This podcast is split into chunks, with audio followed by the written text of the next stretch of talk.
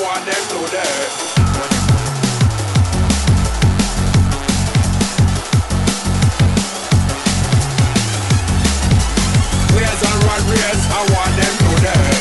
Footcast, el espacio del fútbol centroamericano.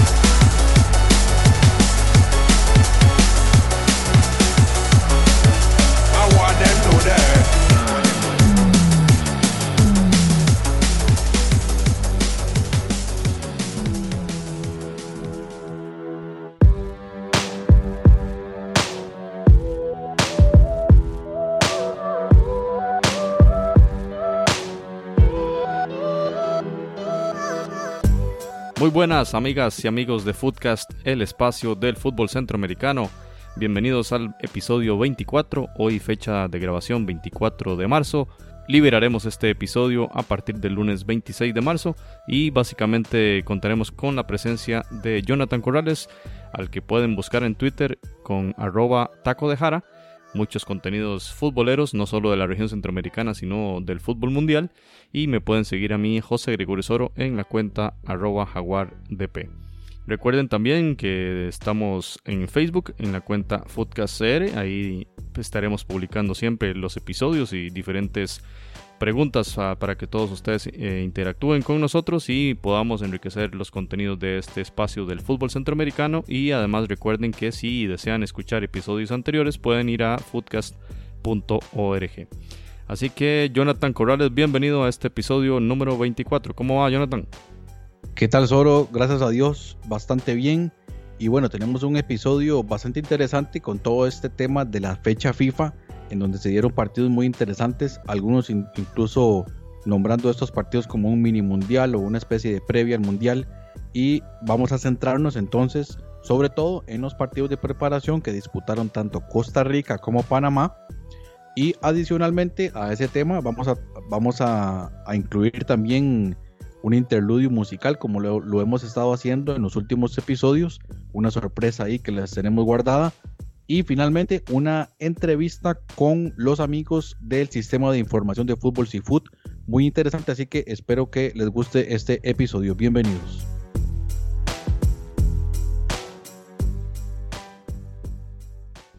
Footcast, el espacio del fútbol centroamericano. Muy bien, entonces en estas fechas FIFA se disputaron muchos amistosos, muchos eh, partidos de preparación, tanto de, los equipos que participarán en el Mundial Rusia 2018 como selecciones que no estarán presentes en la, máxima competición internacional, pero que aprovechan estas fechas para iniciar procesos de cara al siguiente Mundial o de cara a los siguientes procesos en sus confederaciones.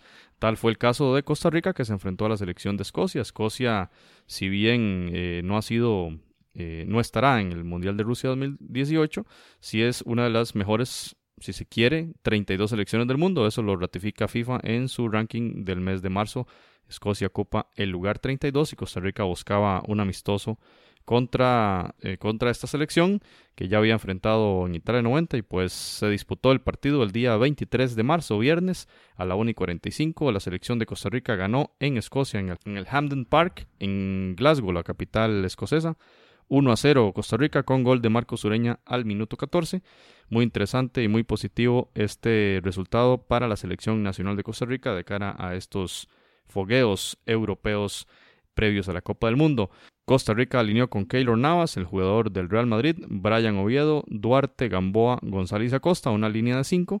Y en la mitad de la cancha Ramírez puso a Borges y Guzmán, ambos por el centro, y las alas serían Brian Ruiz, y Daniel Colindres y arriba en solitario Marco Ureña quien finalmente fue el que definió el partido con gol al minuto 14 eh, en los cambios vamos a mencionar de una vez Yeltsin Tejeda, Wallace eh, Ruiz, Ian Smith y eh, Francisco Calvo Así que cinco cambios eh, desarrolló eh, Ramírez durante el juego y un partido muy interesante que Jonathan nos va a comentar eh, sobre este juego, esta victoria costarricense en tierras escocesas. Muy bien, como le dice usted, pues un partido interesante. Creo que en términos generales Costa Rica se vio bien o aceptable, podríamos decirlo. Y esto tomando en cuenta que nos pareció que el planteamiento táctico del señor Oscar Ramírez, planteado para un juego de preparación, probando la estrategia que muy probablemente va a utilizar contra Suiza. Creo que así es como va a salir Costa Rica contra Suiza. Un planteamiento defensivo un poquito más reforzado y tomando en cuenta los aspectos positivos que tiene Suiza y los cuales hay que contrarrestar. Ahora, pasando lo que fue el, partido en sí, vemos que Costa Rica salió con un sistema táctico 5-4-1. Fue exactamente igual al sistema táctico que utilizó Escocia, lo cual, digamos, preveía un juego bastante interesante por las bandas, porque, por ejemplo, el lateral izquierdo de ellos, Robertson, el de Liverpool, que lo habíamos hablado en la previa, es muy rápido, es bueno, y esto provocó que, por ejemplo, las subidas de Cristian Gamboa fueran muy pocas y también que eh, un duelo ahí en velocidad que en algunas ocasiones incluso Cristian Gamboa se vio un poco, un poco eh, comprometido. Sin embargo, por el otro lado, por el lado izquierdo, vimos a un Daniel Colindres yendo hacia el ataque y, y creándole muchos problemas al lateral izquierdo de ellos, Patterson, y también a uno de los centrales, el que estuviera ahí en ese momento, normalmente iba a estar Henley, pero incluso el mismo Mulgrew, que es el, que fue el capitán el día de ayer, le ocasionó problemas. Y ese movimiento de colindres atrayendo la marca permite abrir el espacio para que subiera Brian Oviedo. Y pues se dieron algunas intervenciones del jugador del Sunderland, Brian Oviedo. Creo que estuvo bien, muy bien aplomado defensivamente y también con ese aporte ofensivo que finalmente, de hecho, fue el que provocó la anotación de Marcos Ureña. Eso fue al minuto 14, bastante temprano en el juego, y con lo cual Costa Rica se puso arriba en el marcador, pues bastante, pues de una, de una forma temprana. Ahora bien, dentro de lo que yo pude observar, me gustó mucho la participación de Brian Ruiz. Yo creo, bueno, y lo sigo diciendo, somos muy afortunados de tenerlo y no hay un jugador que lo sustituya ni en esta generación y yo creo que en la que sigue tampoco.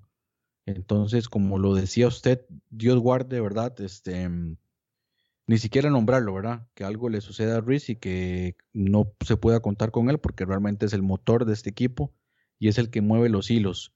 Tanto el que pone la pausa como el que hace ese cambio de ritmo para meterle velocidad, para tirar ese pase largo, abriendo a Colindres, tirándole un balón largo a Marcos Ureña entonces, bueno, esperemos que esté ahí.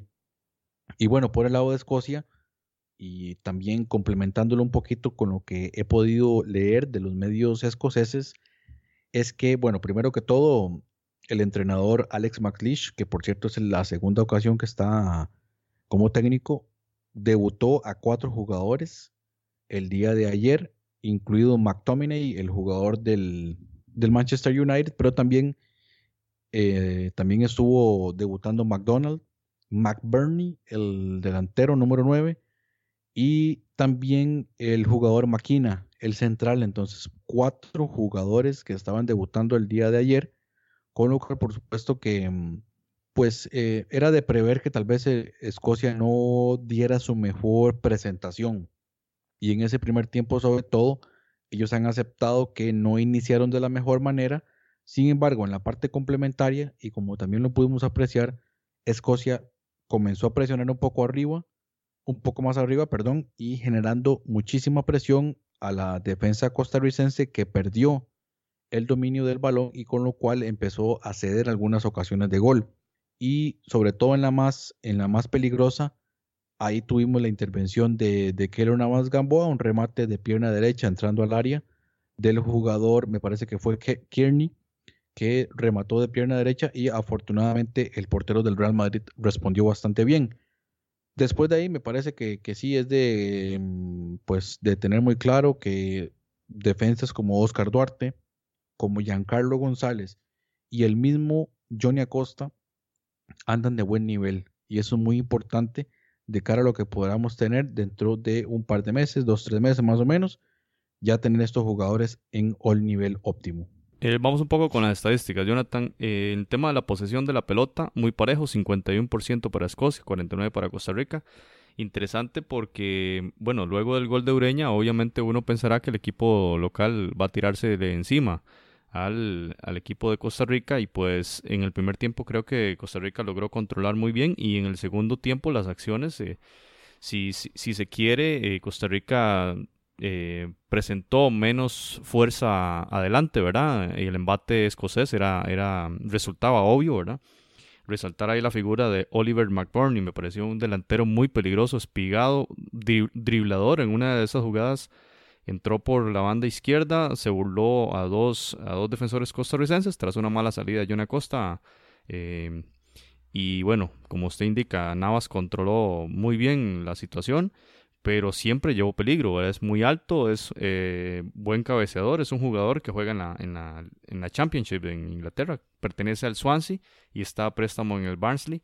Y pues eh, un delantero de mucho peligro. Y me parece que a pesar de ello, bueno, la defensa actuó bastante bien, ¿verdad? Navas y los, los centrales, que me parece que mm, ante un juego, un, un estilo británico, ¿verdad? De, buenos centros y excelentes cabeceadores fueron bien controlados por la defensiva costarricense. Yo creo que ha sido una, una prueba de fuego bastante bien aprobada. Y bueno, cuando, cuando los delanteros lograban driblar a los defensores, ahí estaba Navas y pues hay una señal ahí de mucha confianza, mucha seguridad en la defensiva.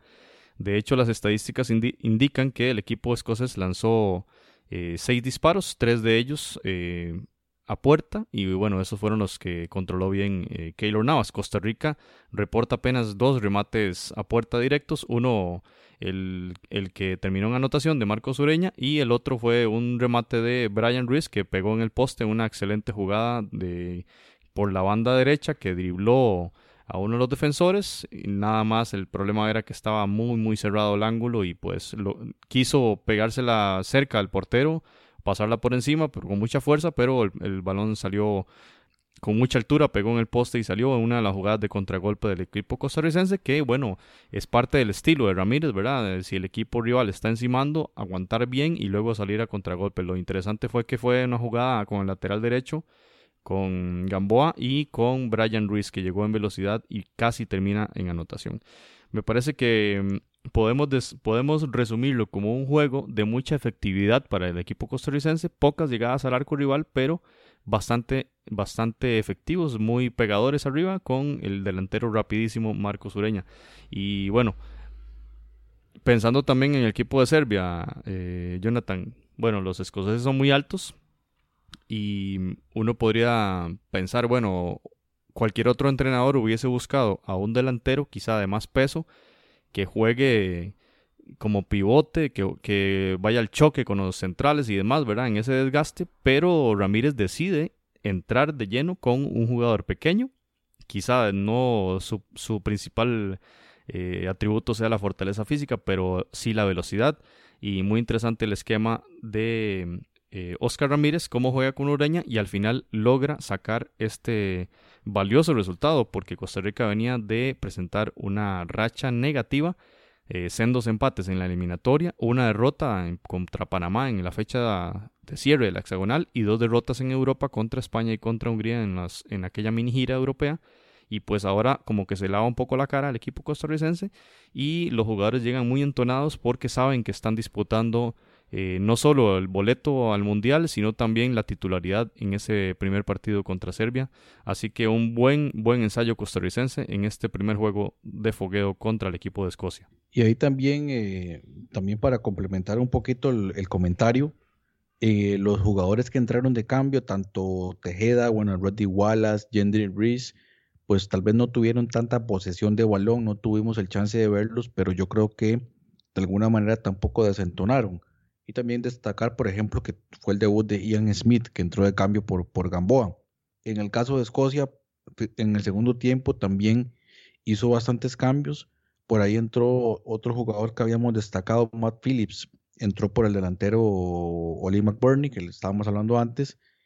Y pues bueno, lo hizo bastante bien, le complicó ahí a los defensores, incluido Johnny Acosta. Y yo creo que también, secundando un poquito lo que usted estaba diciendo, el planteamiento táctico de Costa Rica, este es el sistema, esta es la forma de jugar que va a tener Costa Rica en el Mundial y sobre todo, muy probablemente en un partido como el que se va a enfrentar a Suiza.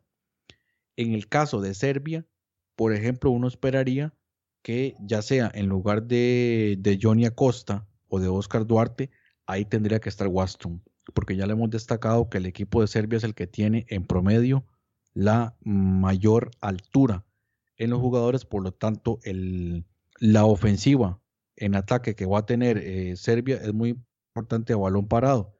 Y de igual manera, un arma muy importante de Costa Rica, que lo aprovechó en la eliminatoria, es el balón parado y con la presencia de Waston.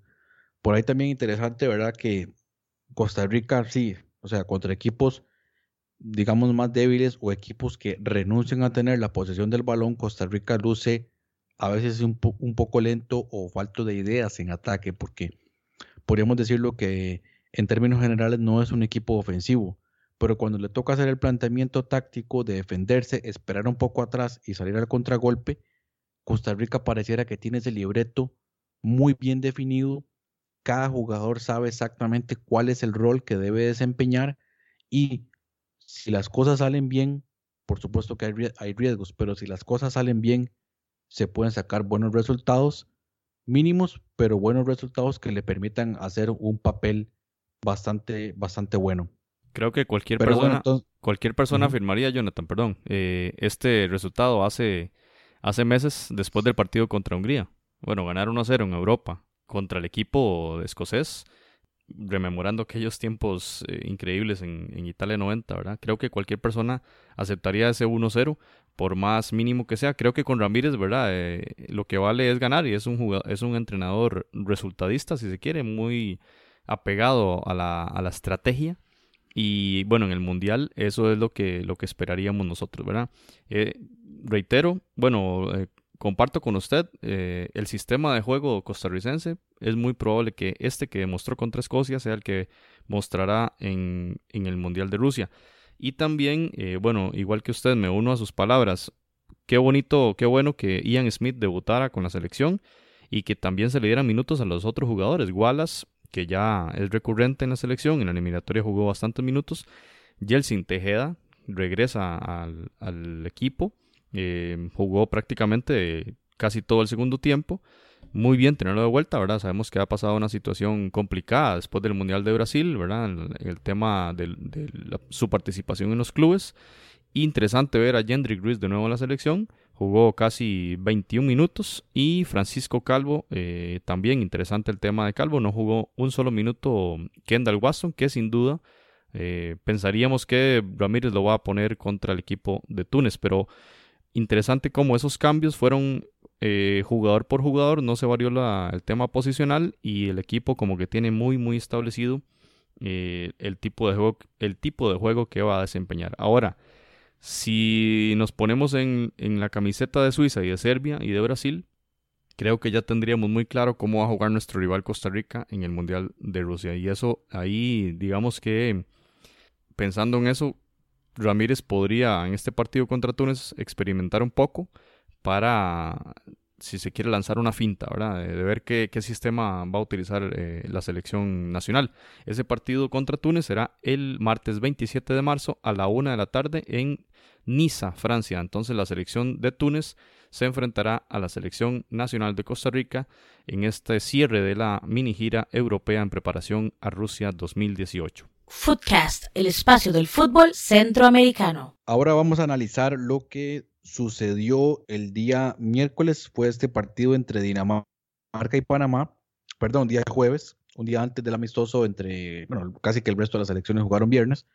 Y tuvimos el partido de Dinamarca y Panamá que fue efectuado en el estadio Bromby, en la ciudad de Bromby, en Dinamarca. Y pues bueno, un partido que en términos generales podríamos decir que el equipo panameño fue realmente superado por Dinamarca, un equipo mucho, mucho más aplomado y con, una, con un importante aporte ofensivo. El gol, sin embargo, cayó hasta el minuto 69 por intermedio de Pionesisto, el jugador del Celta de Vigo, con una asistencia de Delaney, jugador del Celtic de Glasgow. Eh, bueno, este, este partido tuvo las siguientes formaciones, el equipo de Dinamarca salió con un 4-3-3. En la portería estuvo Kasper Schmeichel, el portero, reconocidísimo portero del Leicester City. también jugó Dalsgaard, Simón Kier, Jorgensen, Larsen por la izquierda. En el medio campo tuvimos ahí a Delaney, como ya lo decíamos, y Weiss Jorgensen. Un poquito más suelto aparecía pues el reconocidísimo mediocampista del Tottenham, Christian Eriksen. Y en ataque por el lado izquierdo, Pionesisto, como ya lo decíamos. El delantero número 9, Jorgensen, del PSB, perdón, del Feyenoord. Y por la derecha aparecía Jurari Poulsen, que él ocasionó bastantes problemas a Eric Davis. Y por el lado de Panamá, entonces, tuvo una formación bastante interesante, una especie de 5-4-1, una formación que el bolillo no lo no sí la ha utilizado, pero no es común que lo utilice normalmente, pues sale con un 4-5-1 o un 4-4-2 y salió de la siguiente manera. En la portería estuvo Jaime Penedo, en la defensa central tuvimos ahí a Fidel Escobar del New Red Bull, Felipe Baloy y también Adolfo Machado. Por las bandas, por el lado derecho, Michael Emir Murillo y por el lado izquierdo, como decíamos, Eric Davis. En el medio campo, ahí estuvo Aníbal Godoy y Valentín Pimentel. Y en ataque ya empezó a aparecer un poquito más suelto lo que podía ser Edgar Bárcenas y también Alberto Quintero, que fueron jugadores que tuvieron un aporte importante a nivel ofensivo. Y en ataque, el titular fue Blas Pérez, el veterano jugador, el veterano delantero de la selección de Panamá. En cuanto a, los, a las sustituciones que tuvo Panamá en este partido, empezando el segundo tiempo, bueno, unos 10 minutos después de haber empezado el segundo tiempo, ingresaron Gabriel Gómez por Valentín Pimentel y también el ingreso de Armando Cooper por el jugador Quintero. Y más adelante tuvimos la aparición de Abdiel Arroyo por Edgar Bárcenas, así que pues tuvo participación el delantero de Liga Deportiva Alajuelense. Por el lado de Dinamarca tuvo también algunas sustituciones, por ejemplo, salió eh, Chone, el jugador del Ajax, entró por Christian Eriksen en el segundo tiempo. También ingresó Boylsen por Simon Kier al 64 y también Lerager entró por Weiss al 65 y el señor Durmisi entró por Larsen al 67 y finalmente el último cambio que realizó Dinamarca seis cambios entró el famoso delantero Niklas Bender por Pionesisto el anotador al minuto 72 entonces bueno analizando un poquito lo que lo que pude observar de este partido sí, la verdad es que Dinamarca fue muy superior, le creó bastante peligro al equipo de, de Panamá y sobre todo en un aspecto en donde Panamá debe mejorar mucho y es cuando adelanta líneas, cuando intenta presionar un poquito más arriba. ¿Por qué? Porque fácilmente le tiran espacios, perdón, le tiran balones al espacio y sabemos que los defensores panameños, la velocidad es algo que les ocasiona muchísimo daño. A Panamá le, sirve más un juego donde se, mm, la línea defensiva se retrase para que no exista ese espacio a las espaldas de los defensas y no les puedan tirar esos balones filtrados. Tiene mucho músculo, pero a, Panamá a nivel defensivo sobre todo le falta un poquito más de ligereza, de velocidad. Y es algo que, por ejemplo, comentaba el Bolillo Gómez en una entrevista que le hace Fernando Palomo en el podcast que tiene, y decía precisamente eso, que el aspecto, el aspecto muscular, el aspecto del peso, es un tema en el cual él ha sido bastante estricto y les ha comentado a los jugadores que deben cuidar muchísimo ese aspecto porque en el fútbol actual los jugadores de primer nivel, la élite, no son jugadores que sean particularmente musculosos, son jugadores más bien ligeros, rápidos, de, gran cualidad, pero en, cuanto a, la intensidad, no tanto a la fuerza. Y eso es algo en el cual entonces Panamá va a tener que tener mucho cuidado, va a tener que, que prestar mucho cuidado. Y en ataque, pues bueno, como lo decía anteriormente, me gustó lo que hicieron tanto Quintero como Edgar Bárcenas en el primer tiempo, sobre todo, tienen mucha velocidad, son habilidosos y ocasionaron algún peligro, ¿verdad? Sin embargo, bueno, vino la expulsión de, Blas Pérez, una jugada, mm, diría yo, bastante, bastante peligrosa. y totalmente bien expulsado eh, esa acción en donde pues pudo haber ocasionado mayor daño al portero Casper Schmeichel.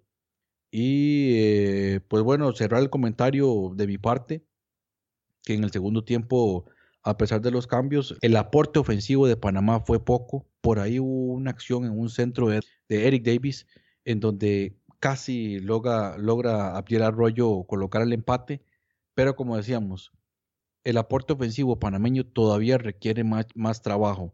Y algo importante, Panamá ya empieza a cambiar un poquito su sistema de juego porque ahora las reglas cambian. Ahora el tema de Panamá es resguardar, resguardarse más a nivel ofensivo y yo creo que por ahí va el cambio táctico. Esa línea de cinco o esos cinco defensores van en ese aspecto.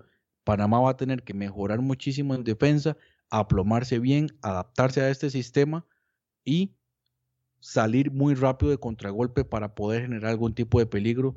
Y pues bueno, eh, es, ese va a ser más bien el, panorama. A mí me hubiera gustado tal vez en este partido, tal vez ver un poquito el equipo de Panamá un, poquito más tranquilo, más relajado.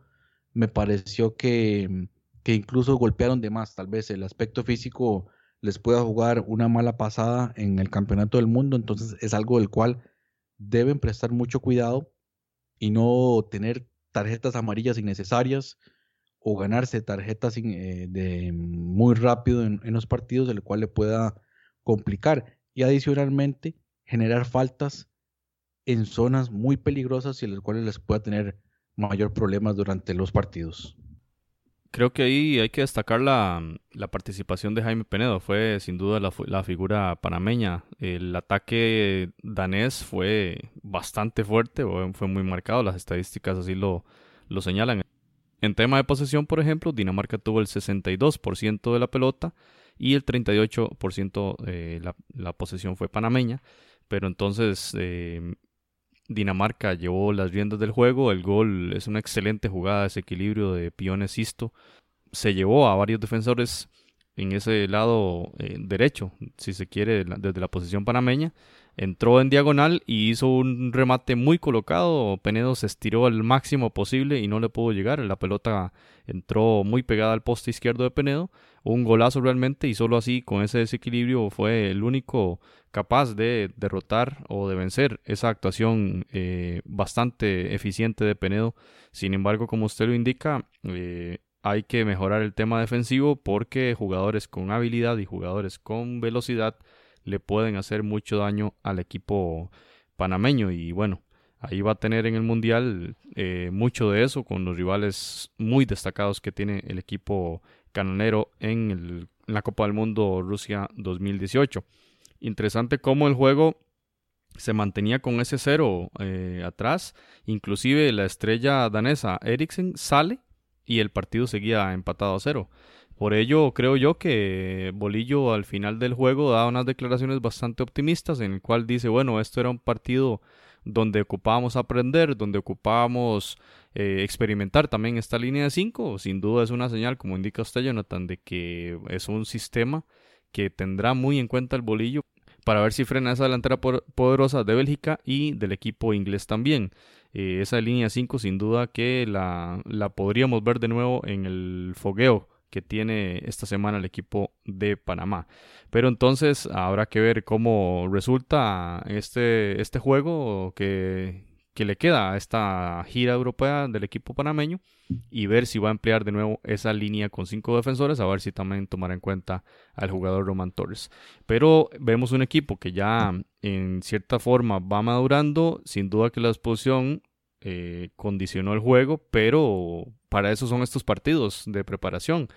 Allí suponemos que el bolillo, conociéndole cómo es, eh, habrá pegado su buena regañada a los jugadores y decirles, bueno, esto jamás puede suceder en la Copa del Mundo porque quedar con 10 contra potencias como Inglaterra y Bélgica no es nada, nada bonito porque el equipo tendrá que sacrificar a un delantero y meter un defensor para de soportar el embate ofensivo. Entonces vamos a escuchar ahora las declaraciones del bolillo en ese sentido del rendimiento de la selección canalera en este fogueo en este fogueo de mucha calidad contra la selección número 12 del mundo, la selección de Dinamarca. Me ha gustado, vamos a hacerlo. En Europa eh, se llega mucho al fondo y necesitamos gente que evite levantar el balón. Eh, vamos a ver, eh, ahí tenemos variantes. Me deja tranquilo el trabajo de los muchachos tácticamente, me deja... Sí, me parece que Panamá es un equipo difícil, ¿no? Ayer tení- te- usted temía de que hubiera mucho dolor, lo dijo en la conferencia de prensa. El 1 a 0 y el desempeño no deja, o qué tanto dolor deja, profesor. No, no. De- somos dignos. Somos dignos. No creas, viene donde vinimos a jugar y por ahí también tuvimos una que otra opción de meterla. Visitantes, vuelos largos. Hay que sumar muchas cosas, hay que apreciar mucho de lo que hicieron los muchachos y me gusta el orden y, me gusta cómo se presentó el equipo. Bien, ahí teníamos las declaraciones del entrenador de Panamá, el Bolillo Gómez, y este el equipo panameño se enfrentará el 27 de marzo, nada más y nada menos que a la selección de Suiza, rival de Costa Rica en Rusia 2018. El partido será en Lucerna, Suiza, a las 11 de la mañana, hora de Centroamérica, y 12 sería la hora de Panamá, el día 27 de marzo. Un excelente fogueo también que tiene la selección canalera, esta vez contra la selección de Suiza. Ya veremos entonces el rendimiento y el esquema de juego, cómo va a quedar ese juego, ya lo veremos en el próximo episodio de Footcast. Bueno, y haciendo scouting de los rivales que va a tener la selección de Costa Rica y también la de Panamá, empezamos con lo que hizo la selección de Serbia, que tuvo un, amistoso disputado en Italia, en el Estadio Grande Torino, en, Turín, en donde se enfrentó a la selección de Marruecos. Marruecos comenzó ganando el partido por intermedio de Ziyech, el jugador del Ajax, con un gol de penal, y empató Dusan Tadic, jugador del Southampton, al minuto 37, una asistencia de Lialic, jugador que va a ser muy, muy peligroso en el, en el Mundial, uno de los jugadores con mejor rendimiento en la Serie A de Italia, pero al minuto 40, con asistencia de Ziyech, probablemente el jugador o uno de los jugadores más destacados en Marruecos, dio la asistencia para que Butaib colocara el 2 a 1 final y pues en el segundo tiempo no, no hubo mayor incidencias, con lo cual Marruecos logra esa importante victoria ante Serbia. Pasamos entonces a ver lo que hizo la selección de Suiza, que se fue a disputar el partido amistoso contra Grecia en Grecia, disputado específicamente en Atenas, en el Olympiaco Estadio, y el cual, bueno, Suiza consiguió una importante victoria, 1 a 0, con inter- por intermedio de Semaili, un verdadero golazo de volea que hizo el jugador del Boloña y con una asistencia de Seferovic, otro de esos jugadores que hemos destacado y que van a ser muy peligrosos en el Mundial, este Haris Seferovic. Así que bueno, una gran, un gran gol de Semaili. Yo personalmente a este Semaili no le había dado tanto seguimiento, pero en el Boloña está teniendo una gran temporada y es un jugador que definitivamente hay que ponerle atención.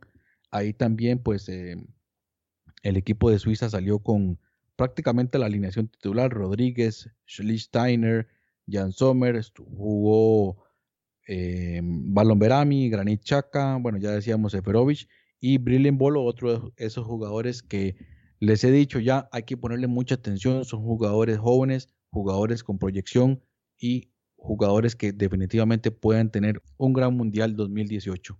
Y finalmente, bueno, del grupo de Costa Rica tuvimos el partido amistoso de Rusia que se enfrentó a la selección de Brasil, partido que se disputó en el Olimpijski Stadium en Moscú, en los Niki.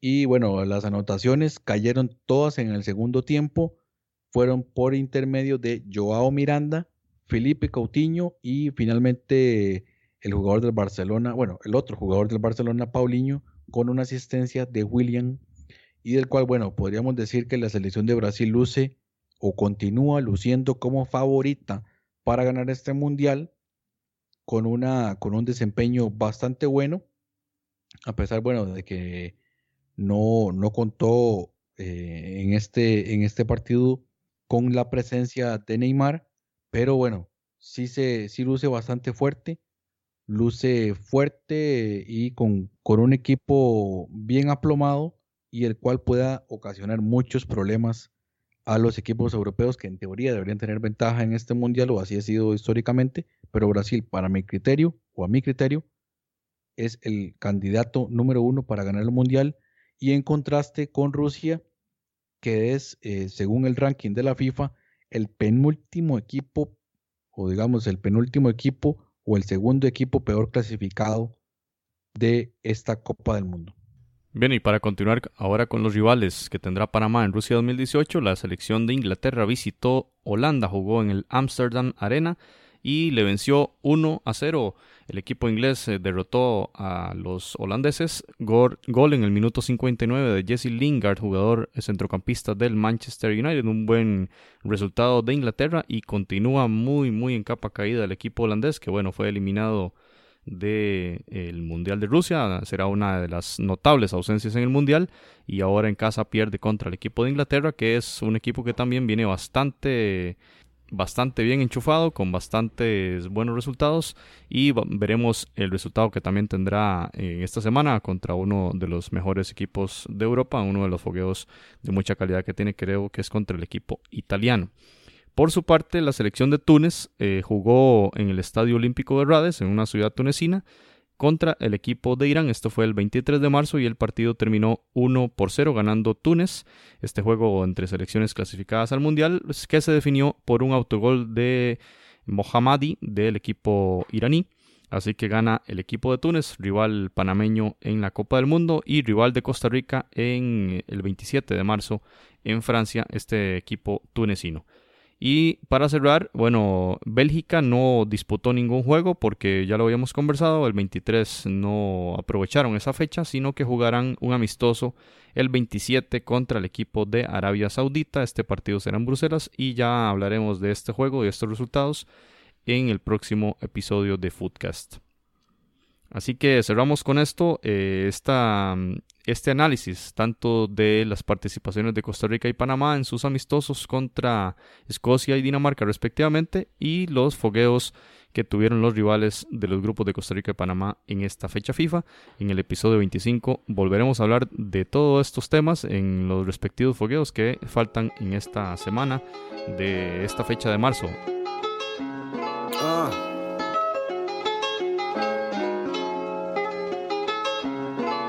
Esto es real, esto no es la calle de Sésamo. Esto es trabajo diario, esto es esfuerzo, esto no cesa, no. Preguntarme que si estoy cansado es una ofensa, bro. Las cicatrices del guerrero te muestran lo que pasó. ¿Estás dispuesto a soportar todo este ácido? ¿O quieres que tu sueño se cumpla fácil y rápido? Clásico sucede y tu vida da un cambio drástico. Muchos se confundieron, se enfocaron en lo plástico. Recuerda que simio no mata simio. Pues somos de los mismos, se siente el sismo. Esto es puro lirismo y sale del centroamericano, se siente el ritmo. Bueno, y eso que estamos escuchando de fondo es centroamericano del conocidísimo rapero costarricense Creepy del álbum que se llama Yo, que fue lanzado el año anterior, 2017. Así que bueno, lo pueden buscar tanto en iTunes, en SoundCloud, en Spotify y también lo he visto en YouTube. Hay bastante material de Creepy, así que bueno, realmente muy invitados invitados cordialmente a escuchar este o el material de Creepy. Esta canción en particular centroamericano bastante buena. Así que bueno, continúen escuchándola, vamos a seguir escuchándola, pero con el mensaje apoyemos lo nacional, apoyemos lo centroamericano, que hay talento. Así que escuchemos eh, centroamericano de Creepy.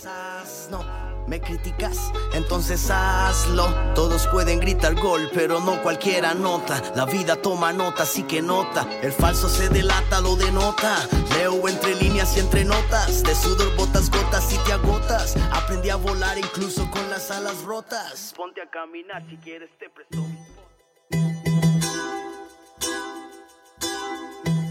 Usted puede escuchar otros episodios en foodcast.org.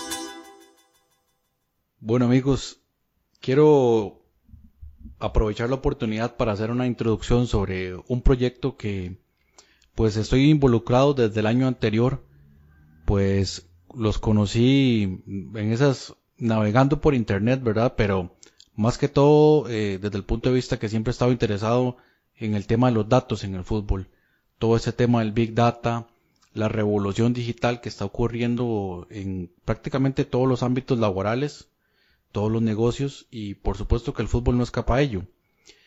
Y en ese aspecto, pues conocí a los muchachos de Seafood, proyecto de fútbol en este, en este momento desde Costa Rica, producido desde Costa Rica.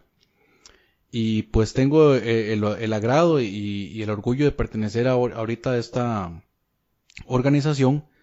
Pero me he dado cuenta que pues mucha gente todavía no está totalmente enterada o conoce a fondo cuál es el, cuál es el proyecto y cuáles son las finalidades y sobre todo cuáles son esos productos finales que ofrece Seafood y de los cuales tal vez muchos de ustedes puedan sacar provecho. Así que bueno, el día de hoy tengo el agrado de presentar primeramente a Alejandro, quien es uno de los fundadores de este proyecto. Así que pues Alejandro, bienvenido. ¿Cómo estás? Buenos días, Jonathan. Muchas gracias ahí por la, por la introducción. Este, contarles un poco de, del proyecto de Seafood. Eh, Seafood como tal significa Sistema de Información de Fútbol. Es un proyecto que arrancó por ahí del 2012-2013 este, con tres fundadores en su momento, que ya y nos gustaba, mm, ¿verdad? Apasionados al fútbol, fiebres, hablando todos los días de, del fútbol nacional e internacional, de la selección. Y parte de lo que nos unía es que estábamos relacionados con el, con las estadísticas, con los datos. Yo en particular soy estadístico de profesión. Ellos, eh, esos otros compañeros también están relacionados con, con ese tema. Y qué mejor que unir una pasión con lo que, con lo que aprendimos, ¿verdad? Con lo que, con lo que estudiamos y demás. Entonces de ahí salió la idea de, generar el proyecto de, de Seafood. Eh, ya pasar de, de, simplemente hablar de, de, los datos de, que arrojaba el fútbol y ya ir un poco más allá, analizarlos, este, sacar cosas atractivas para, para los usuarios. Entonces, a partir de ahí empezó el proyecto, poco a poco ha ido, ha ido creciendo.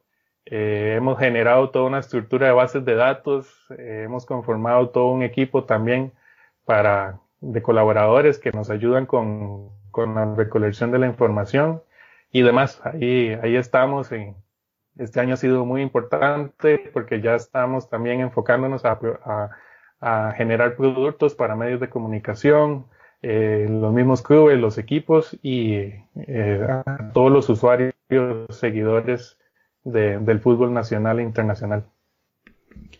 Y Alejandro, para que nos cuente un poco exactamente o en qué año es que empieza este, este proyecto Seafood. Sí, como, como mencionaba, la, la, idea del proyecto como tal arrancó en el 2012. Este, sin embargo, poco a poco ha ido evolucionando en el sentido de que eh, al principio fue como ver todo lo que, lo que había en el ámbito nacional a nivel de fuentes de información, qué información se podía recolectar y demás, pero no es hasta el 2015 que Seafood ya como tal eh, se generó una empresa eh, registrada eh, oficialmente y ya con eso empezamos a generar muchos esfuerzos y trabajo en el sentido de recolectar datos propios y generar trabajos eh, para efectos de que, de que el fútbol nacional se expanda de, desde otro sentido, ¿verdad? Que, que aquí en el, en, en, el país, por ejemplo, hay muchos periodistas, muchos estadígrafos que tienen muy buena historia de los datos, pero se quedan ahí. A la hora de publicarlos, se queda el dato siempre. Y en cambio nosotros venimos a no solo recolectar datos históricos, sino también ya generar un trabajo de análisis, eh, de publicarlos, eh, esos, esos trabajos para efectos de generar toma de decisiones, generar también este, discusión, ¿verdad?, entre los mismos usuarios. Entonces, desde el 2015 eh, prácticamente se ha venido haciendo todo un trabajo ya más profesional y especializado en el tema estadístico. Ahora, em, Alejandro, ¿a quiénes estaría dirigido en este caso los productos que, que ofrece Seafood y, y, cuáles serían los objetivos principales en este momento que, que, tienen planteados. Sí, básicamente, bueno, desde inicio, lógicamente, uno de nuestros principales eh, objetivos es llegarle a los amantes del fútbol, a todos los seguidores. En Seafood ahorita Se promociona tanto en redes sociales, Twitter, Facebook eh, e Instagram con, con, el perfil de Seafood CR. También tenemos la página web seafood.net y el blog que es este seafood.blog, seafood.net. Este, todos esos medios han permitido que los usuarios conozcan de nuestro proyecto, de que vean cosas novedosas. Eh, para nosotros es muy importante, ¿verdad? Que, que cualquier amante del fútbol esté involucrado en lo que nosotros hacemos porque nos da retroalimentación, nos da apoyo en el sentido de ir haciendo cosas cada vez más novedosas. Y lógicamente a través de los usuarios también hemos podido ya llegar a otros sectores que forman parte importante este, de, nuestros objetivos, pero ya desde una parte un poquito más comercial, ¿verdad? A la hora de que nosotros mercadeamos los productos.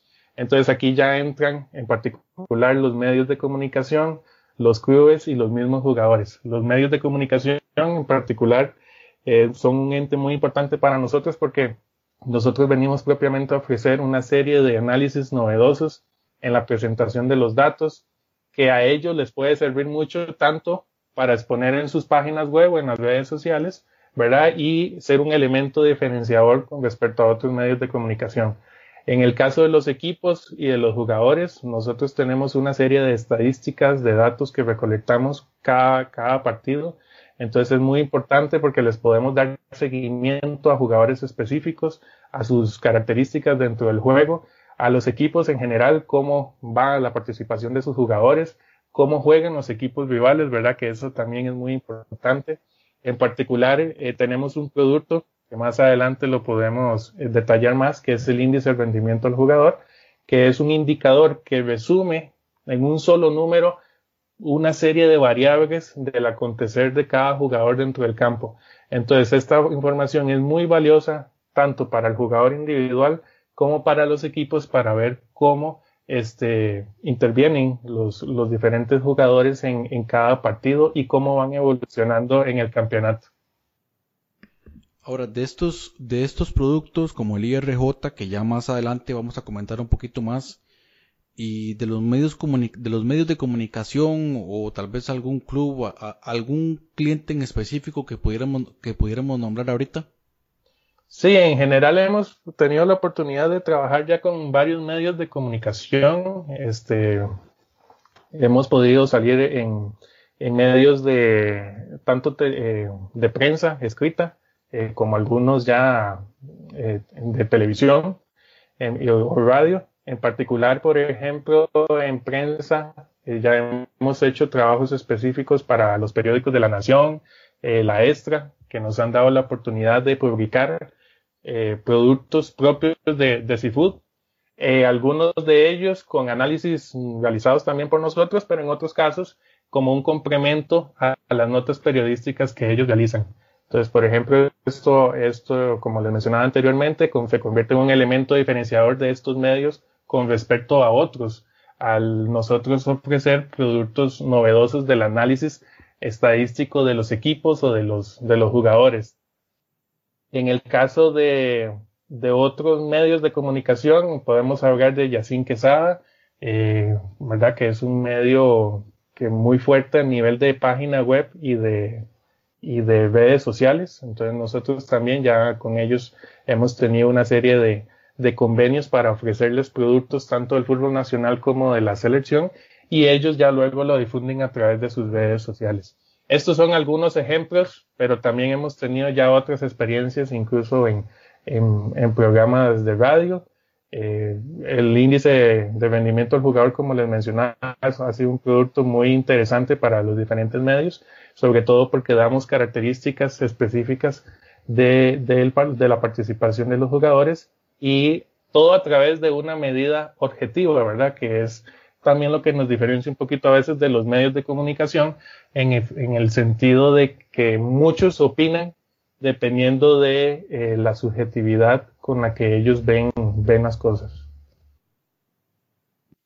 Sí, sobre todo este, este tema del IRJ, pues le, le, he dado seguimiento durante todo, bueno, los, durante este tiempo que he estado con, con ustedes, con Seafood, y es un producto bastante interesante pero no solamente eso, sino también, por ejemplo, los análisis que se hicieron para la eliminatoria que fue un proyecto que pues, fue publicado en parte en, en la página de Yacine Quesada, bastante interesante. Y también algunos de los proyectos que ya yo había observado, como fueron los análisis que se hicieron posterior a los torneos de Costa Rica, unos, unos PDF bastante completos, un trabajo bastante profesional que pues uno lo, observa en otras partes del mundo, como en España o en Italia, que hacen proyectos de este tipo, pero en Costa Rica realmente es, es poco usual. O sea, se nota ya un trabajo bastante elaborado, un, producto final muy, muy interesante y muy completo. Y también para presentar a los otros compañeros que nos acompañan el día de hoy, pues tenemos a, a Mario Mora y Gabriel Pacheco, y los cuales, bueno, voy a, voy a, presentarlos en este momento. Eh, bueno, ¿cómo, ¿cómo les va, compañeros? ¿Cómo, cómo están? Buenas, Jonathan. Eh, un gusto, un gusto participar de este, de este espacio. Y sí, eh, somos parte de este proyecto, ¿verdad? Como, como bien dice Alejandro, somos también fiebres del fútbol que nos gusta, que nos gusta todo esto de los datos y del análisis eh, estadístico y poder hacer un análisis ya no tanto pensando eh, con los colores o con el corazón, sino ya basado en datos y poder eh, respaldar nuestras opiniones con, con lo que de verdad está pasando en, en el torneo nacional y con la selección nacional. Bueno, ya escuchábamos a, a Gabriel Pacheco y, y bueno, Mario, ¿cómo estás? No sé si estás por ahí todavía.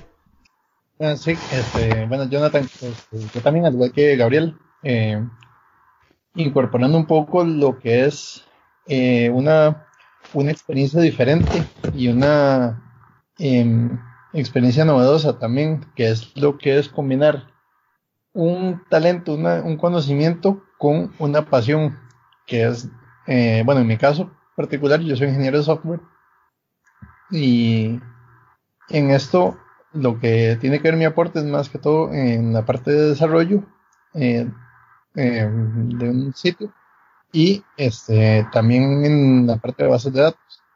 Sin embargo, también por ahí he hecho otro par de colaboraciones con Seafood y como dice Gabriel, muy importante y muy bonito eso de hacer un análisis en frío y sentarse y ver eh, aspectos que a veces uno no ve del campeonato nacional.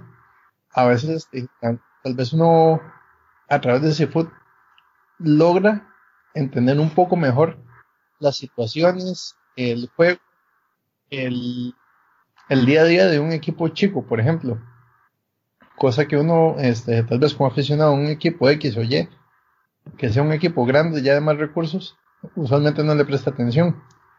Igual, este, jugadores que tal vez no son los que reciben todo el foco de la prensa, pero ahí calladitos vienen haciendo un buen trabajo y que de repente revientan y todo el mundo sorprendido que este de dónde salió y tal vez uno ya tiene ese, ese background de ese jugador.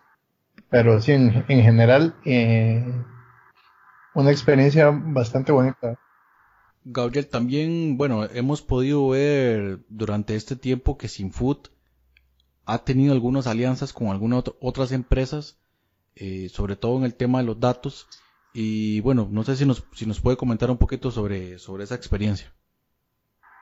Sí, así es. Eh, es una, es una, es una experiencia muy enriquecedora porque, digamos, eh, ver que otras empresas de corte internacional, como por ejemplo Inestat, que es una empresa internacional que trabaja con equipos de la Liga Española y con jugadores como Antoine Griezmann y Hugo Lloris, que son de, de renombre internacional, confía en lo que es el trabajo de Seafood para poder realizar alianzas y brindarnos datos también para poder nosotros analizarlos. Por ejemplo, datos eh, de pases, datos de movimientos durante la cancha, de recorridos que realizan los jugadores, eh, de los remates a marco específicos por ubicaciones, de re- balón recuperados y demás. Todo esto para poder armar informes que hemos estado, hemos estado realizando en el blog de la página blog.seafood.net, que los invito a que, a que entren a ella y consulten estos informes.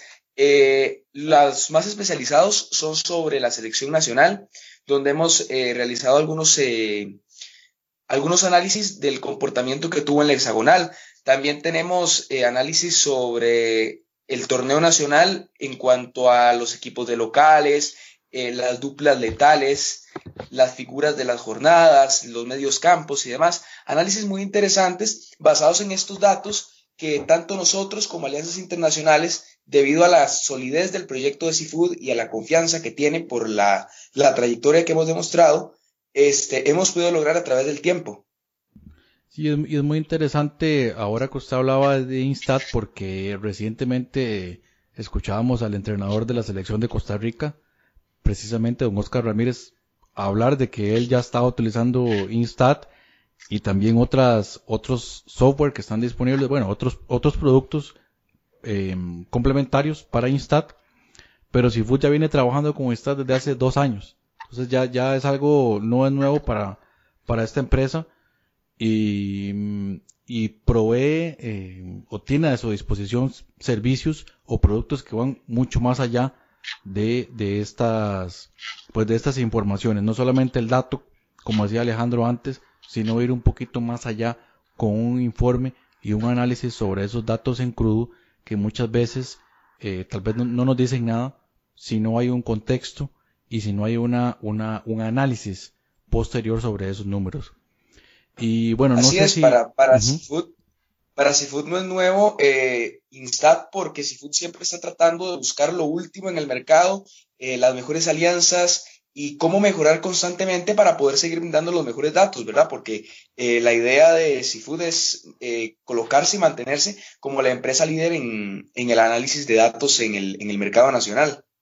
Así es, y bueno, como para ir cerrando esta primera intervención, eh, no sé si es posible, Alejandro, o Mario, o Gabriel, eh, comentarnos, comentarnos un poquito sobre el futuro. No sé si podemos decir, bueno, que hay algunas sorpresas ahí, sobre todo la que viene el Mundial de Rusia. Sé que hay algunos productos que se están elaborando, pero no sé si nos pueden adelantar un poquito sobre eso. Sí, Jonathan, bueno, este, como mencionaban los compañeros, estas alianzas también nos han permitido aumentar un poco la cantidad de información que, que nosotros recolectamos y analizamos. Ahorita en particular estamos preparándonos para el Mundial, eh, recolectando una serie de información eh, muy completa para las 32 elecciones. Eh, a partir de ella vamos a poder sacar datos históricos de los enfrentamientos de cada uno de los partidos, que esa es infor- información muy valiosa para efectos de, de generar previas, por ejemplo, para los encuentros. Y en general, participaciones de cada una de las elecciones en los mundiales. Eh, tenemos ya una serie de información muy, muy enriquecedora, ¿verdad? Para efectos de generar durante eh, el mundial información estadística de que sea de mucho interés. Como parte de las sorpresas es que también vamos a, a digitar seguramente y registrar información de todos los partidos del mundial, eh, porque la, idea de nosotros es generar el índice de rendimiento del jugador con el mundial, entonces a partir de ahí también vamos a poder ofrecer una serie de, información muy valiosa y novedosa para efectos del, del mercado nacional. Eh, no es duda de que en el mundo hay empresas ya muy especializadas en, la recolección de datos y, y demás, ¿verdad? Que, que, recolectan cualquier cantidad de información, pero el proyecto de Seafood, aun cuando somos un proyecto pequeño, ¿verdad? Acá en Costa Rica estamos haciendo enormes esfuerzos para poder generar mucha información valiosa pero no, como decía anteriormente, no quedarnos ahí, sino también generar análisis, generar discusión, toma de decisiones, pero también presentarlo de una forma atractiva para los diferentes usuarios y los medios de comunicación. Entonces, ese es nuestro proyecto eh, futuro a, a, corto plazo. El Mundial es una oportunidad muy grande para, para seguir presentándonos, ahora no solo a nivel nacional, sino también con, eh, internacionalmente, ¿verdad? Entonces, estamos muy enfocados en el Mundial. Posteriormente ya tenemos otros proyectos encaminados como la generación de un sistema de información que tal como nuestro nombre eh, lo indica, vamos a, preparar un sistema de información en donde ya los diferentes usuarios puedan acceder a los datos, hacer sus cruces de variables dependiendo de, las características de los goles, del perfil de estos, de jugadas específicas dentro del campo. Entonces vamos allá, hay mucho por, por, por crecer, hay mucho por, por hacer, pero eh, el esfuerzo y el proyecto en sí está generando muchos frutos y vamos a seguir adelante para efectos de, que el proyecto siga creciendo y, y la empresa como tal este, se fortalezca. Muy bien, Alejandro, perfecto.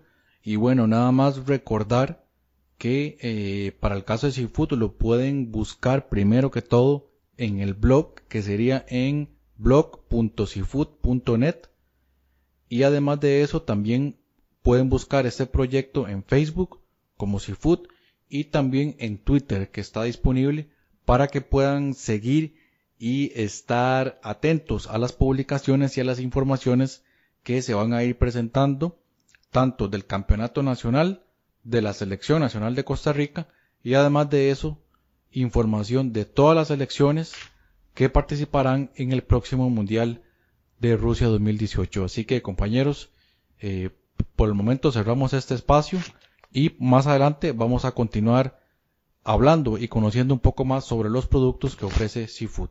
Foodcast, el espacio del fútbol centroamericano. Bueno, continuamos en este espacio y bueno, el día de hoy tenemos el agrado de contar con la participación de Alejandro Rodríguez, Gabriel Pacheco y Mario Mora. Ellos son parte de Seafood y como explicábamos antes, uno de los productos o el producto estrella en este momento, por lo menos del Campeonato Nacional de Costa Rica, es el famoso IRJ.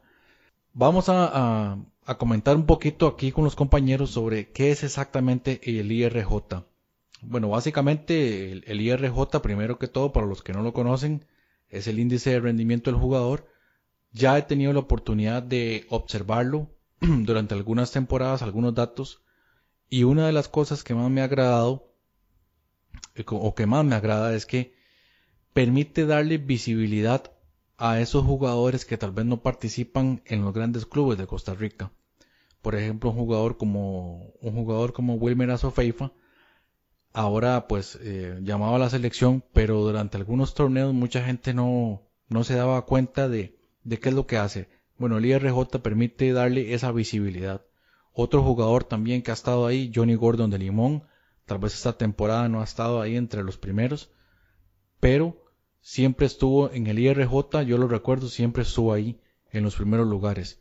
Lo mismo el, caso de Pablo Ascurra, recuerdo muy bien, y de Keylor Soto, la temporada anterior siempre estuvieron ahí entre los primeros lugares, aparecían en los once ideales y al final de cuentas estos jugadores terminaron eh, alzando el trofeo de campeón. Entonces, algo correcto estará haciendo Seafood, algo correcto tendrá este IRJ y bueno, no sé, tal vez Alejandro, si nos puede explicar eh, todo este tema del IRJ y, y, por qué nace realmente este, este índice. Sí, gracias Jonathan. Eh, bueno, el índice de, rendimiento al jugador es un indicador que resume en una sola medida varias variables dentro de las cuales nosotros este, medimos partido a partido. Algo muy importante que mencionaste es es que estas variables que forman parte del IRJ nosotros las medimos para todos los equipos, para todos los partidos. Es totalmente objetivo y no hay diferenciación eh, por equipos grandes, pequeños, etcétera. Eh, dentro de las variables, por ejemplo, que, se miden en, dentro del IRJ, tenemos, bueno, el IRJ en sí se divide en cinco dimensiones. Eh, esto se hizo a través ya de modelos multivariados que son técnicas estadísticas eh, lo que nos permitió identificar variables con características comunes a las cuales se les asignó un puntaje eh, según una serie de estudios que hicimos de, indicadores similares a nivel internacional. Entonces, cada una de las variables se le da una ponderación diferente dependiendo de la importancia de la variable dentro del rendimiento del jugador e incluso de, de, la misma posición en la que juega, en la que juega cada uno. Entonces, como mencionaba, el IRBJ se divide en cinco dimensiones. Eh, la primera de ellas es participación, referente a la titularidad o no de los jugadores, a la cantidad de minutos jugados y al resultado del partido como tal, ya como, como equipo. Estas son variables muy importantes porque miden en general la consistencia de los jugadores durante un torneo, ¿verdad? Entonces, un jugador que tal vez no anote o, que no, no, sea muy, eh, eh, que vaya al ataque en general, ¿verdad? Pero que juega regularmente, es un jugador que tiene un rendimiento muy alto para el entrenador que lo tenga a cargo. Y eso es una de las variables más importantes dentro del índice. Luego vienen, lógicamente, la variable de anotaciones y asistencias, que, que es una de las que tiene mayor ponderación. eh, que toma en cuenta tanto los goles como asistencias que eh, realiza cada jugador según el puesto en el que tenga, ¿verdad? Ahí ya va a variar un poquito la, ponderación y el, y, el, y el, peso que tenga la variable dentro del índice, pero en general, de como es sabido en el fútbol, entre más goles anote o asiste un jugador, este, su rendimiento aumenta y su actitud como jugador para efectos del equipo ayuda grandemente. Luego tenemos otras dimensiones como lo que tiene que ver con juego limpio, ¿verdad? Relacionado con la cantidad de tarjetas amarillas o rojas. Eh, sabemos, ¿verdad?, de que si un jugador recibe ya una tarjeta amarilla, su rendimiento se va a ver afectado eh, negativamente porque eso puede influirle eh, en general al, equipo como tal y ni qué decir de las tarjetas rojas que ya ponen al equipo en una situación más comprometedora. Está la parte defensiva. Aquí consideramos variables como vaya invicta, por ejemplo, si los defensas y el portero no recibieron, no recibieron goles durante el partido, dependiendo de la cantidad de acciones que hayan recibido. Los goles recibidos en sí, si un equipo recibe pocos o ya recibe muchos, ¿verdad? Eso afecta también directamente el rendimiento que pueda tener el equipo y penales atajados, que es otra de las variables que nosotros seguimos para efectos de medir el poder defensivo de un equipo. Por último, hay una de las, de, otra de las dimensiones que no tiene tanto peso, pero nos gustó considerarla dentro del índice, porque también son, son aspectos que dentro de la cancha pueden afectar o no el rendimiento de un jugador que son los fallos. Aquí castigamos un poco por los autogoles, los penales cerrados y los penales cometidos. En general, como ven, este, estamos hablando de prácticamente 15 variables diferentes que nosotros medimos para cada partido, para cada jugador, eh, durante todas las jornadas. Entonces, en cada jornada podemos dar un índice de rendimiento al jugador propio y que este valor se va acumulando a lo largo del torneo, lo cual nos permite darle seguimiento a jugadores que, como mencionaba Jonathan, son jugadores que no necesariamente tienen que ser de los equipos grandes, sino más bien de equipos pequeños que con poco, este, tal vez visualización por parte de los medios, pero a través de este indicador se les va dando eh, fuerza y peso al accional que hacen cada, partido. Eso es lo que se rescata del IRJ y por eso es uno de nuestros productos eh, más, más interesantes, más apetecidos también por, por, algunos medios de comunicación, en el sentido de que eh, refleja el rendimiento de los jugadores, sea cual sea el equipo en el que estén, y totalmente de una manera objetiva.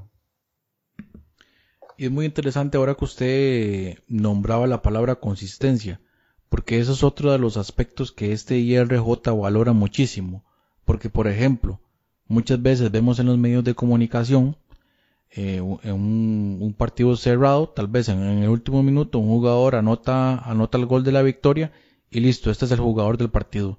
Bueno, esto el IRJ lo va a contrastar con otra serie de variables. Por ejemplo, cuántos minutos jugó, cómo ha estado dentro del torneo. Eh, puede ser que en este, en este partido pues tuvo una gran actuación, un buen puntaje, pero al final del torneo revisemos cuál es el IRJ que tiene. Ha sido consistente durante el torneo. Entonces esto es algo muy valioso a la hora de medir jugadores y tal vez, ¿por qué no? Los clubes que andan buscando realizar algún tipo de scouting sobre algún jugador, bueno, pueden revisar el IRJ y ver si su jugador cumple con esas características que el entrenador esté buscando. Y bueno, también eh, quisiera conocer la opinión tanto de Mario como de Gabriel eh, sobre su valoración y bueno, ¿Qué, qué, qué nos pueden comentar sobre, sobre este IRJ a, nivel positivo? Bueno, eh, básicamente el IRJ es de las herramientas más útiles que un verdadero apasionado del fútbol puede tener, porque permite analizar ya los jugadores en frío, permite analizar el rendimiento sin pensar en, en cuestiones extrafutbolísticas, eh, sin pensar en si es extranjero o es local, si fue el que le dio el campeonato al equipo en el último, en el último gol. Exactamente, eh, sin pasión, sin el corazón del equipo al que uno pertenece, porque este, el, básicamente el IRJ refleja los datos verdaderos y los datos reales que, un, jugador, que un jugador produce en la cancha. Entonces, eh, mucha gente en, en, redes sociales, este, cuando se publica el IRJ, eh, tal vez no comprende la idea de que nosotros no hablamos con, este, con subjetividad, sino es con total objetividad lo que está pasando en la cancha, de lo que el jugador verdaderamente está haciendo y la cantidad de variables que se toman en cuenta. Es la forma, eh, es la mejor forma para poder analizar realmente el rendimiento de un jugador, porque si no es con números, no hay forma, no hay mejor forma de hacerlo. Así es, correctamente usted lo dice, Gabriel. Así es, correctamente. Y este tema del IRJ da para muchísimo más. Sí, vamos a estar analizando en, otros, en otras oportunidades un poco más al respecto. Para ya ir, cerrando el tema, hay un aspecto muy importante que también la gente debe conocer y es que el IRJ en este momento se calcula con base en los datos que están disponibles, ¿verdad? Entonces, vamos a dar un caso que sucede en Costa Rica muchas veces. No hay transmisión eh, televisiva, entonces eso reduce mucho los datos que están disponibles. Ahora bien, conforme los aspectos televisivos van mejorando, conforme se van creando alianzas con otros sistemas, conforme se van realizando mejoras a esa recopilación de información que realiza Seafood, porque también Seafood realiza un trabajo de recopilación propio muy extenso, donde participan otras, otras personas, otros colaboradores.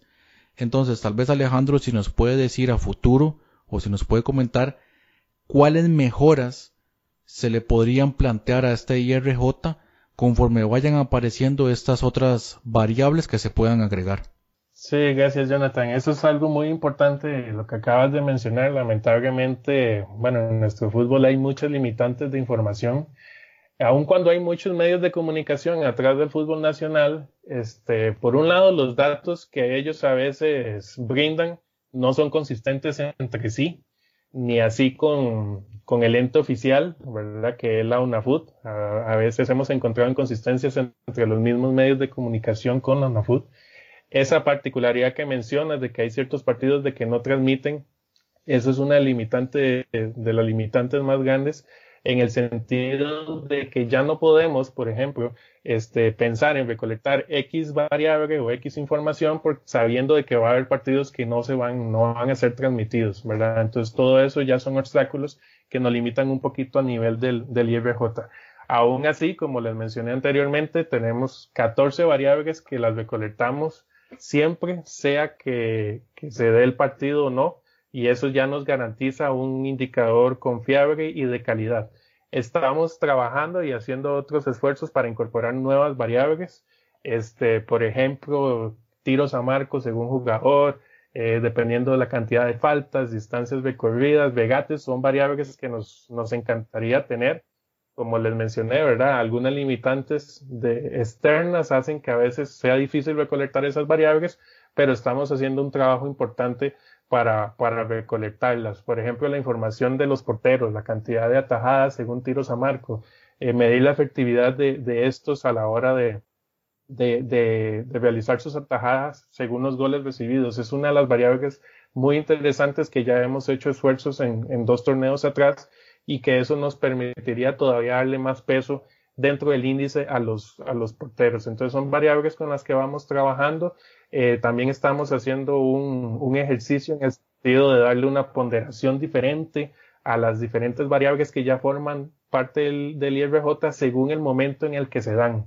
Eh, como hemos conversado, ¿verdad? En reuniones de, de, equipo, es muy diferente anotar el gol que te da la victoria a, por ejemplo, ya anotar un gol que equivale a un 4-0, un 5-0, ¿verdad? Que, que eso no, tal vez no le amplía mayor, este, puntaje dentro del, dentro del índice. Entonces son cosas que hemos venido ya hablando en equipo, este, trabajando fuertemente. Hay muchos aspectos para mejorar el IRJ y estamos trabajando para, para, para que sea todavía un indicador más, más preciso y confiable del rendimiento de los jugadores. Bueno, y, tal vez para la gente que nos escucha desde otros países, como Panamá, como El Salvador, como Guatemala y en Honduras, que sabemos que también hay, hay gente que nos está escuchando. Eh, este, esta empresa Seafood pues cuenta no solamente con Alejandro, que es estadista, y también, bueno, Gabriel, que, que también trabaja en la parte de periodismo. También hay ingenieros en sistemas, como nombrábamos antes a, a Mario.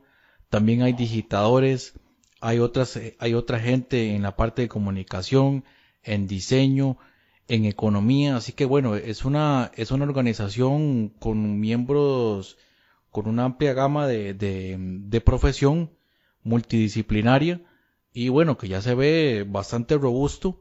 Eh, así que bueno, para toda la gente que está interesada en productos de seafood, ¿por qué no? Perfectamente se puedan ampliar los horizontes y empezar a trabajar con ligas como la liga, como la panameña, como la guatemalteca y otras en Centroamérica que sabemos también tienen una fuerza muy importante. Y ya para ir cerrando, con, un tema que a mí me, gustaría dejar claro es que, por ejemplo, en un país como Costa Rica, y lo nombrábamos antes, en este momento no hay una fuente oficial de los datos del torneo de Costa Rica. Entonces, por ejemplo, alguna televisora podría tener datos y que no son los mismos que, da la UNAFUT, porque tal vez la, la UNAFUT ni siquiera da eh, los datos oficiales, o incluso no sé si ha sucedido que tal vez los datos oficiales de la UNAFUT podrían estar erróneos. Y lo digo, bueno, no sé, en el caso de Gabriel, que ha tenido la experiencia también en el fútbol español, que sucede mucho con la, con la Liga Española, porque al no tener la Liga Española, una, una fuente oficial de datos se dan para algunas diferencias en cuanto a algunos temas. Y es algo que no sucede, por ejemplo, en Inglaterra, que sí tiene una fuente oficial de datos, por los cuales eh, el dato oficial está totalmente claro. No sé si nos pueden hablar sobre este tema Alejandro o, Gabriel. Bueno, con base en mi experiencia, eh, yo me ha tocado revisar, ¿verdad? Eh, para yo recolectar mis datos, las, los informes de tarjetas y los informes de goles que la UNAFUT provee y, hay, y en las jornadas marcan tarjetas que no se vieron, que no se sacaron eh, goles que los marcan en los minutos diferentes, dos, tres minutos antes o después de que se, de que efectivamente se marcara el gol. Además que la UNAFUT eh, tiene una aplicación donde supuestamente estarían los datos correctos y cuando uno revisa la aplicación de la UNAFUT con lo que publican ellos en su página son datos diferentes. Entonces al final no se sabe este, si la página de la UNAFUD o la, aplicación de la UNAFUD es la que tiene la razón. Y bueno, eh, como comentabas, Jonathan, en caso en el fútbol español, se da muchísimo con las actas arbitrales. Eh, los árbitros publican malos goles, publican malas tarjetas, adjudican a jugadores incluso que no pertenecen al equipo del que anotó, que eh, pasó una vez hace unos años con Oscar Duarte, que si no me equivoco se lo han adjudicado a un jugador que, que ya no estaba en el español y sí, es, son, son errores que, lo que hacen es que debilitan la parte estadística y la parte confiable de los datos. Y al final, el no, al no tener una fuente, no tener una fuente confiable, le resta tal vez un poco de credibilidad a los, a los trabajos estadísticos que se pueden hacer con base solamente a lo que se puede encontrar en internet o se puede encontrar en las páginas, en las páginas que supuestamente se hacen llamar oficiales. Así es me parece excelente que haya, que, que haya explicado sobre esto para esos medios de comunicación o los clubes que andan buscando información, eh, información no solamente oficial, tal vez con esa credibilidad y esa confiabilidad de los datos que usted requiere, en el caso de Seafood le puede, le puede ofrecer esos datos. ¿Por qué? Porque ya sabemos, como hemos explicado, que estos datos ya fueron revisados y no solamente pues leer el dato que provee la UNAFUT o el medio de comunicación que, que, hizo la transmisión, ya sea radial o, mm, escrita o, televisiva, sino que ya eh, el equipo de Seafood realizó una revisión de estos datos, una recopilación de estos datos contrastados con otras fuentes para tener el dato exacto y verificado que se requiere para tener una estadística credibilidad que se requiere. Así que compañeros, bueno, agradecerles de antemano primero pues haberme haberme aceptado como miembro de, del equipo de Seafood y también muy agradecido por haber tenido este espacio el día de hoy para que nos explicaran un poquito sobre los productos que ofrece Seafood y de una vez externarles la invitación para que sigamos participando ya que se vienen eventos muy importantes no solo no solamente en el ámbito nacional sino también internacional con en la Copa del Mundo en Rusia 2018. Así que no, no sé, compañeros, algunas palabras para, para despedirlos de momento. Sí, de mi parte, bueno, agradecerte Jonathan por el espacio.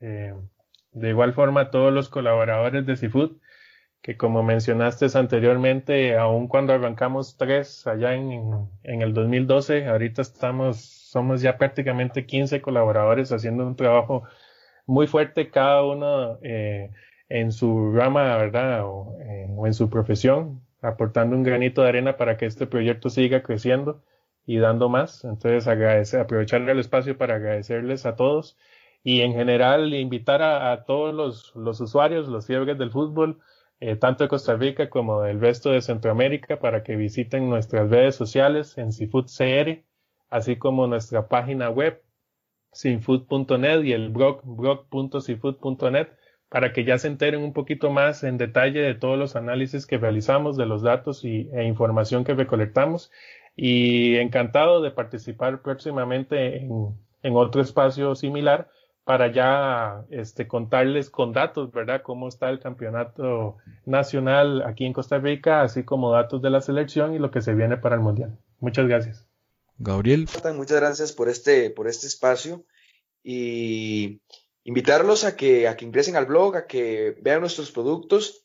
En la página de seafood.net también pueden encontrar un catálogo con los diferentes con las diferentes ofertas y los diferentes productos que nosotros podemos ofrecerles, como un medio confiable y como un medio que busca ser y mantenerse en el primer lugar de información y de que las personas busquen cuando tengan dudas sobre un dato, sobre un jugador, sobre un rendimiento, cuando quieran debatir con verdaderos datos. Muchas gracias. Bien amigos de Footcast, el espacio del fútbol centroamericano, muchas gracias por haber escuchado este episodio 24 y haber eh, compartido con nosotros estos eh, temas tan diversos, especialmente los de las elecciones nacionales en preparación a Rusia 2018. Ese tema estaremos profundizando en el episodio 25, cuando hablaremos de los otros fogueos que Costa Rica y Panamá tendrán en esta fecha FIFA en preparación a Rusia 2018. Así que los esperamos y recuerden seguirnos en FoodcastCR en la cuenta de Facebook y en foodcast.org para escuchar otros episodios del espacio del fútbol centroamericano. Hasta pronto. El camino es largo, no sé ni cómo hago, vivo haciendo milagros, si me toma mil años, voy a sufrir los daños, lo prometí de niño cuando cantaba en el baño, el baño. El baño. Pero el camino es largo, no sé ni cómo hago. Vivo haciendo milagros, si me toma mil años, voy a sufrir los daños. Lo prometí de niño cuando cantaba en el baño.